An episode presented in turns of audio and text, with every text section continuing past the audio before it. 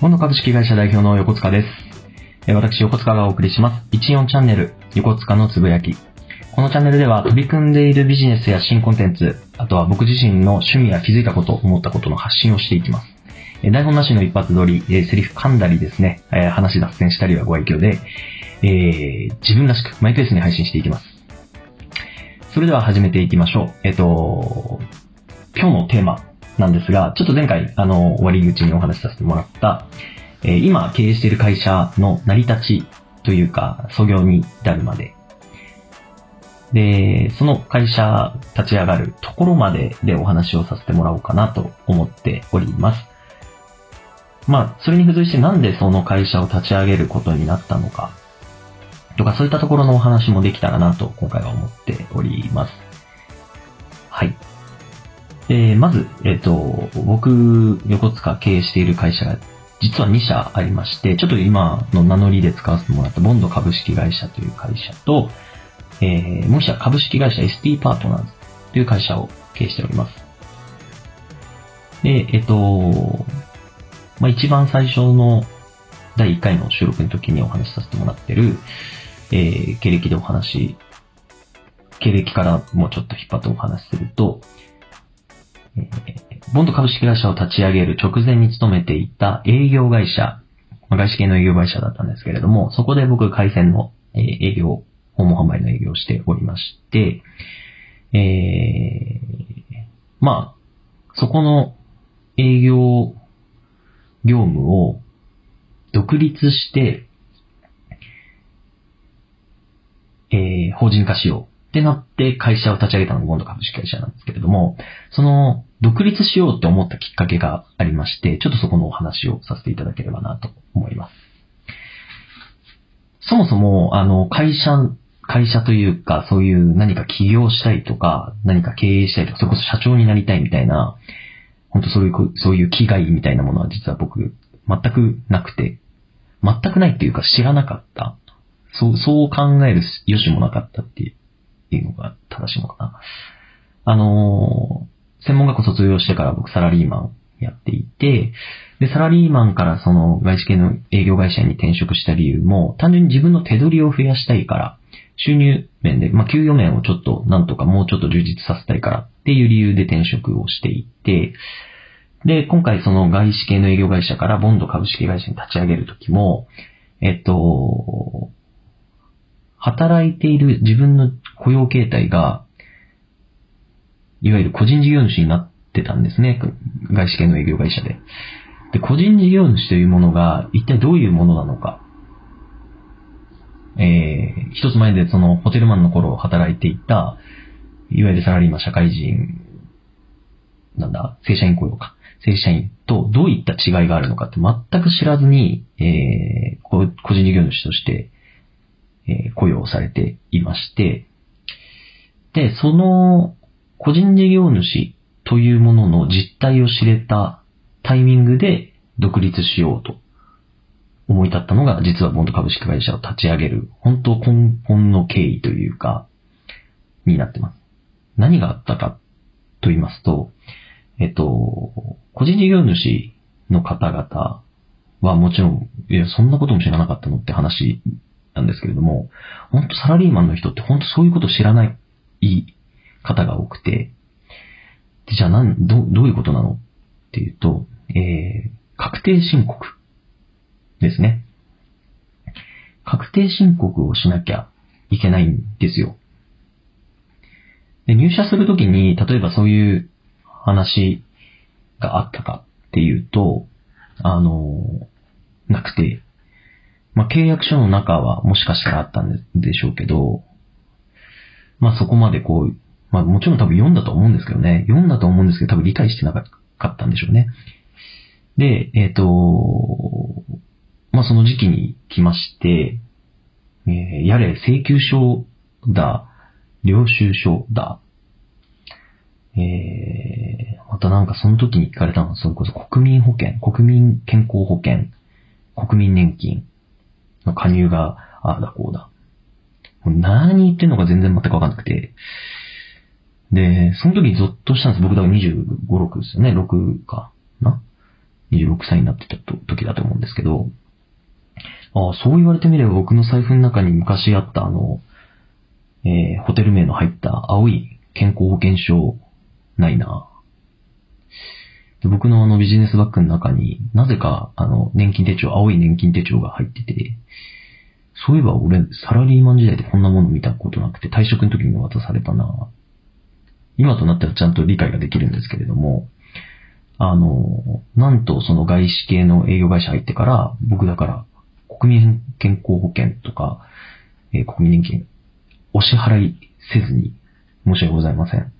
あの、ちょっと時を経てまして、いろいろその確定申告の時に僕がその個人事業主という携帯でおし、お支払、あ、お仕事をしていて、なんかそ、そういう感じで僕が、こう、陥ってる状況を理解したんですね。で、このままじゃまずいっていうことで、えー、いろいろ本当、あの、Google さんにお世話になりまして、今自分の置かれている状況がどんな状況で、どういうことが、どういう作業というか、どういう業務が必要で、どういう申請をしなきゃいけなくて、そもそも何この確定申告って、青色？白色？俺は何色？みたいな、本当そういう状況だったんですね。で、その外資系の営業会社でちょっと同い年の先輩の方がいたんですけれども、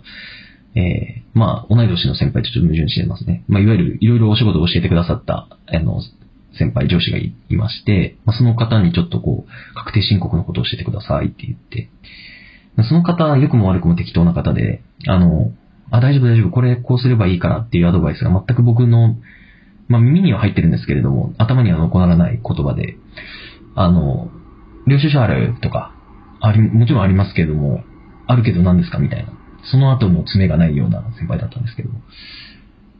で、あ、このままじゃあかんと思って、自分で、えー、Google 先生にお世話になりながら、いろいろ調べて、えー、役所、役所とか、あの、全部所行って教えてもらいながら、やっとこさ、申請が終わ申請とか、あの、申告が終わったんですけど、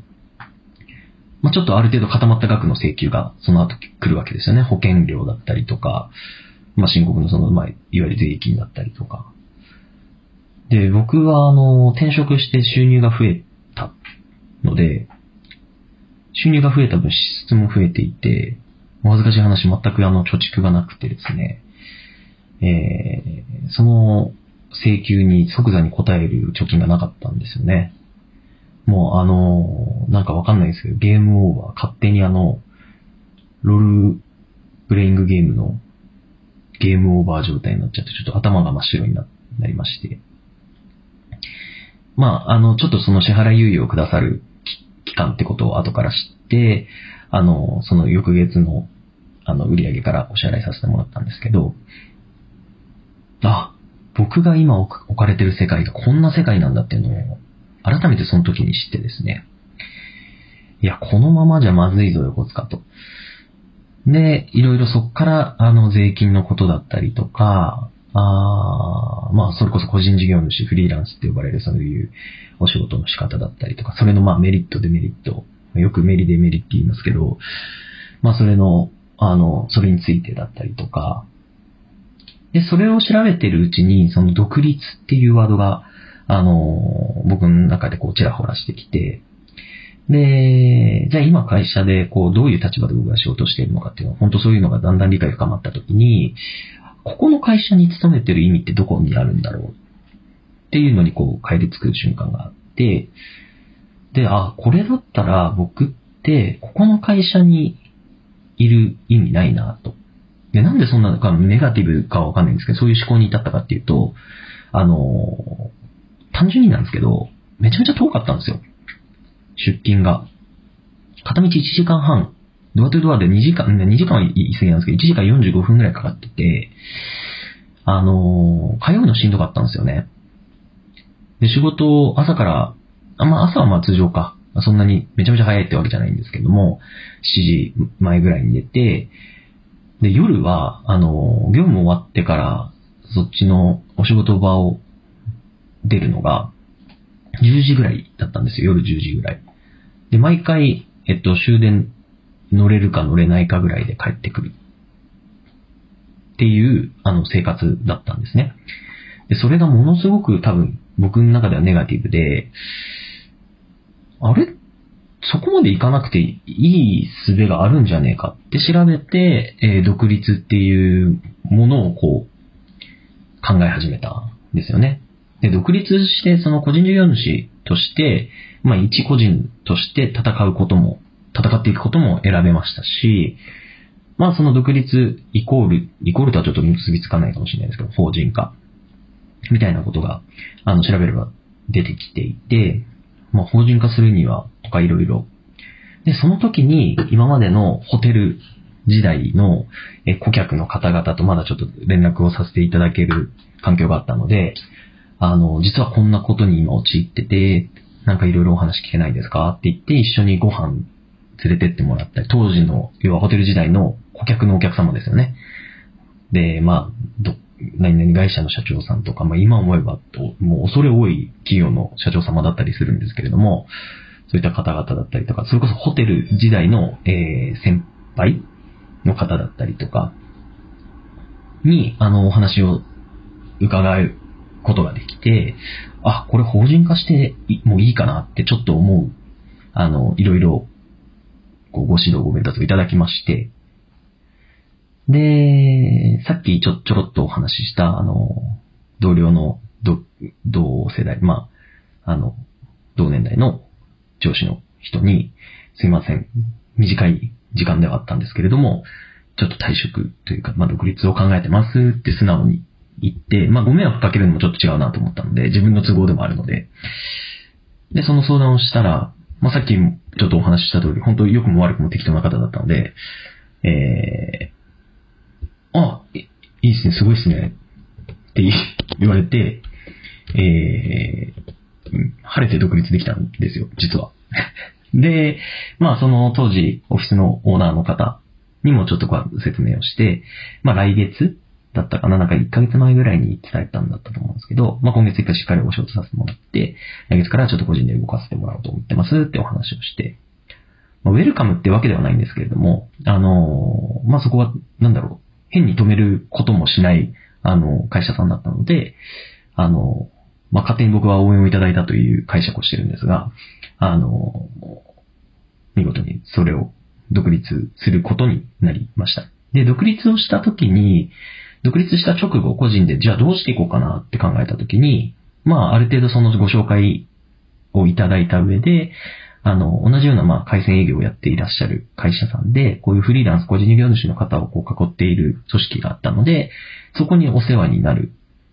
運びになりました。で、ご紹介いただいたのも、さっきのその同世代の先輩の方で、あの、その方の知り合いの会社さんにご紹介をいただくことができて、個人でちょっと活動していくような流れになって、で、本当その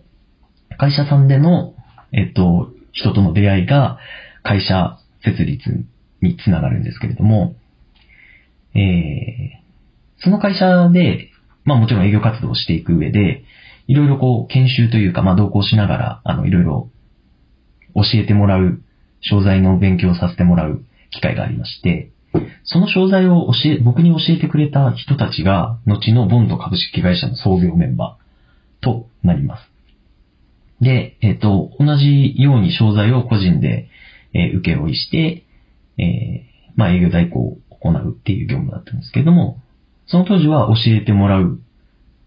人と教えてくれる人の関係でいました。まあ上司部下っていう関係より、どちらかというと、まあ、あの、先に入った方々で、商材理解ある方と一緒に現場回って、えー、まあ背中見せてもらいながら、まあ、営業の手法はほぼほぼ一緒なので、商材の理解を深めるっていう研修だったんですけれども、まあその時に、なんかあの、一緒にご飯食べたりとか休憩取ったりするわけで、えー、まあその方とすごい密な時間を過ごすことになるんですけれども、まあその中でちょっといろんな意見交換をしていくうちに、えー、本当に一週間とかだったと思うんですけど、一週間ぐらい、あの、まあほぼ毎日営業してたんで、一週間ぐらいしっかり話して、えー研修まあ終わるっていう頃に、いや、ぜひ一緒に会社立ち上げましょうよっていうお言葉をいただいたのが実は、ボンド株式会社立ち上げのきっかけでした。で実はその方、年齢僕より4つ5つ上の方だったんですけど、僕よりそれこそ営業成績がいい方で、あの、経験も長い方で、だったんですが、なぜかなんかすごいそういった、なんかパッション溢れるというか、情熱味のある方だったんですけれども、あの、ものすごく好き好んでくださって、僕のことをですね、好き好んでくださって、一緒にやりましょうって言ってくださったんですよね。で、僕ちょっと、あの、一緒に仕事したい仲間ももう何人かいるんで、もう彼らも引っ張って、あの、会社立ち上げましょうよ、みたいな。で僕もなんかすごい感化されちゃって、わあ、いいっすね、やりましょう。か。やりましょう。みたいな感じで会社を立ち上げました。で、それが2016年ですね。あの、今から7年前ぐらいになるんですけれども、えー、創業5名で会社立ち上げました。で、さっき言ったその、商材の勉強し、いろいろ商材の知識を教えてくださった方を皮切りに、えー、残りの3名引き連れて、全部で5名で、えー、会社登記をして、ボンド株式会社。で、ボンド株式会社は、5人で営業代行の、なので、2016年に営業代行の会社として立ち上がりました。はい。なので、みんな全員その営業経験者なので、僕ら会社の立ち上げ方としては、自分たちができることを自分たちにとっていい環境でやりましょうっていうスタートの仕方だったので、あの、みんなやること同じだったんですよね。なんですけども、やっぱ会社なので代表が必要で、登記する上で。で、いろいろなんかそういうのを調べたり何したりっていうのが、していたのが僕だったんですよね。で、さっき言ったように僕以外のみんなって年上の方々だったので、なんかそういうなんかいわゆる年功序列っていう中で言えば、あの、違和感はあるんですけれども、そのみんなの後押しもあって、えー、僕が代表でこの会社を始めることになりました。はい。ちょっと長くなっちゃったんですけど、あの、僕が法人を立ち上げるところで、まあ、ちょっと最後のまとめに入るんですけど、あの、今の人たちのように、僕あまりその情報、まあ、もうインターネット社会で情報もちろん吸える状況は当時からあったはあったでしょうけど、僕はどちらかというと、うんと、そういったなんか野望を持ってとか、野心を持ってとか、あどうしても社長になりたいんだとか、旗を振りたいんだとか、起業したいんだとか、なんかそういう気概でスタートをしたなりたちではなくて、法人なりした結果、っていうか、経緯は、あのー、自分が置かれる環境は、もっとより、環境をより良くするために、この人と手を組んだ方が、そのためには法人化をした方がいいんじゃないか。っていうような、あるものの、えー、ブラッシュアップが法人化だった。っていうような、あの、法人なりの経緯になっております。すごい僕は、今思うと特殊な始め方をしてるなと思っていて、まあ、周りに説明するにもちょっと、なかなかこう、こうまでは説明できないので、あの、はしょっちゃってるんですけれども、他の方々、まあ同じ同業の経営者の方々のえ法人なりの理由だったりとか経緯をお伺いすると、もっともっとすごい、あの、ちゃんとお調べになられたりとか、あの、まあそうだよな、経営し始めるよなっていうような、なんかもう、あの、わかりき、もうわ、そりゃそうだよなっていう理由をお持ちだったりとかするんですけれども、僕は本当あの、まあ、ちょっと悪く言うと、行き当たりばったりだったなっていうのが、あの、ボンド株式会社の創業経緯のすべてですね。で、まあそこからそれこそ会社の、えー、会社にどういう意味合いをつけていこうかとか、どういうことを目指していこうかっていうものをこう考え始めるんですけれども、まあ、ちょっと長くなってしまったので、またこれは次の第、えー、4回目の時にでもお話できたらなと思っております。ちょっと冒頭あのもう一社の成り立ちなんかも話そうかなと思ってたんですけれども、ちょっと思いのほかボリューミーになってしまったので、えー、また次回以降に、ずらさせていただければなと思います。はい。それでは、えっと、今日のイチョンチャンネル、こちらまでで、ありがとうございました。